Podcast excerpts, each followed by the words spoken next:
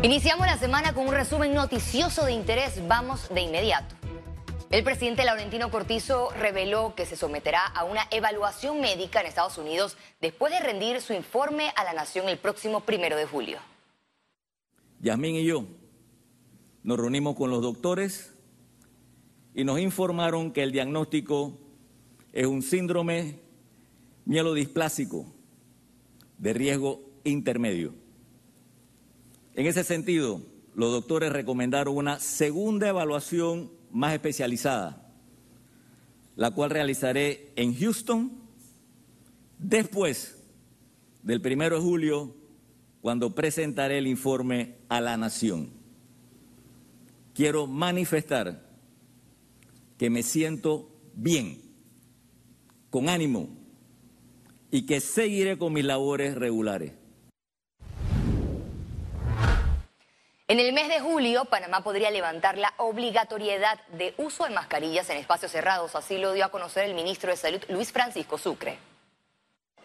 Puede ser, puede ser, gracias a Dios. Nosotros hemos ido cubriendo paso a paso eh, todos los elementos eh, en materia de bioseguridad. Nosotros hemos ido cubriendo eh, a los pacientes que se complican. Nuestras instalaciones están preparadas para una situación de que se agrave la, situación del COVID-19 en Panamá, cosa que esperamos que no se dé.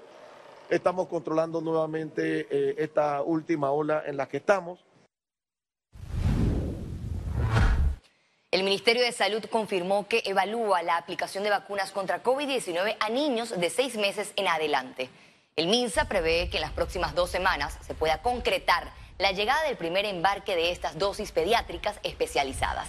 La decisión de Panamá tiene como objetivo ampliar la cobertura luego que la FDA y el Centro para el Control y la Prevención de Enfermedades de los Estados Unidos aprobaran la vacuna anti-COVID a niños de este grupo de edad.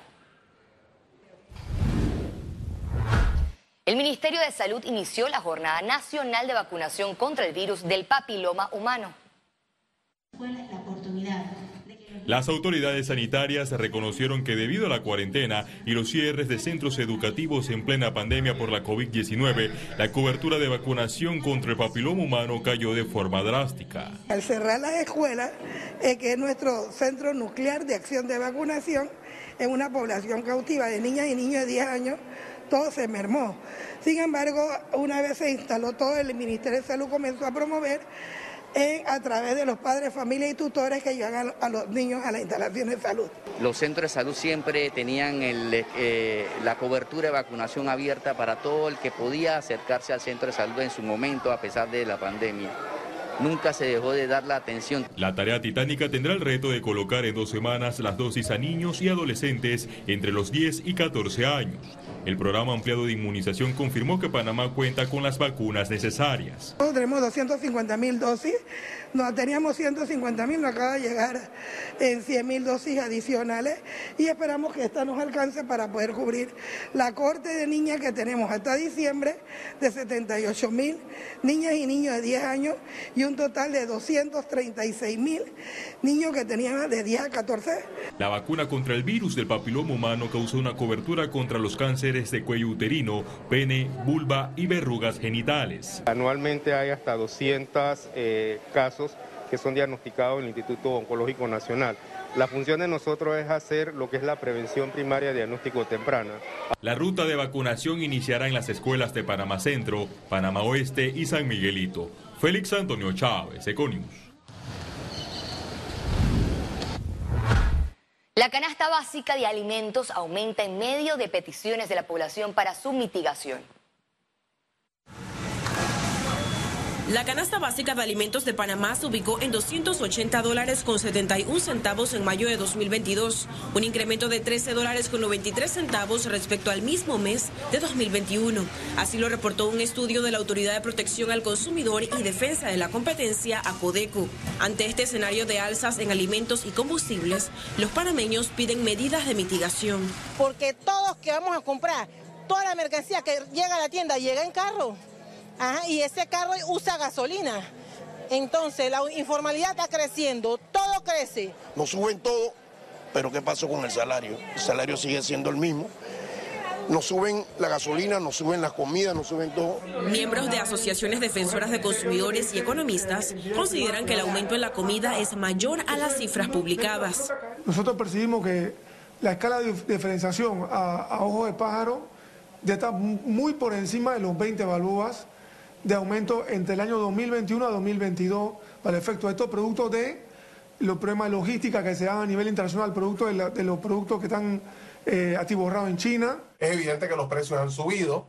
La inflación que existe va por encima del 4%, pero como engloba todo, es muy probable que en alimentación esté en dos dígitos, lo cual no ocurre desde el 2009, eh, justamente el último año de gobierno de, eh, del actual partido. Proyectan que los alimentos podrían continuar al alza como consecuencia del aumento sostenido en los combustibles. Ciara Morris, Econews. La audiencia oral del caso Blue Apple fue suspendida nuevamente y será programada para el 16 de agosto. El Ministerio Público reiteró que solicitará la condena para estas personas por el presunto delito de corrupción de funcionarios públicos asociación ilícita y blanqueo de capitales. El integrante del Pacto de Estado por la Justicia, Carlos Lee, fue recusado este lunes por el aspirante a magistrado de la Corte, José Abel Almengor va a encontrarse que la... La acción presentada fue por la entrevista que dio el abogado Carlos Lee al diario La Prensa, donde se refirió a la renuncia de José Abel Almengor en la Corte Suprema de Justicia en el 2011. Lee lo incluyó en la lista de peores magistrados y tildó su salida como un acto de cobardía para no rendir cuentas. Tengo mi conciencia tranquila, es un irrespeto lo que ha sucedido. Eh, dar a un medio de comunicación escrita una calificación de esa naturaleza Almengor aplicó a la convocatoria del Pacto de Estado por la Justicia en un segundo intento de llegar a la sala segunda de lo penal. Que separe a este señor. Esto no es un escenario para hacer juzgamientos mediáticos. Los integrantes de la Comisión Especial Evaluadora analizarán la recusación para tomar una decisión. Que no puedo adelantar ningún juicio de valor con respecto a esa petición en concreto hasta tanto no la sometamos al resto de los miembros de la comisión. En medio del escenario de controversias, el proceso de entrevistas a los aspirantes fluyó este lunes de forma normal y ordenada. Más que cambio la, eh, la Corte misma, el sistema debe adecuarse, mejorarse y buscar soluciones que permitan agilizar la justicia, los procesos hasta la fecha, la lista se mantiene en 92 candidatos a la Corte Suprema de Justicia. Félix Antonio Chávez, Econius.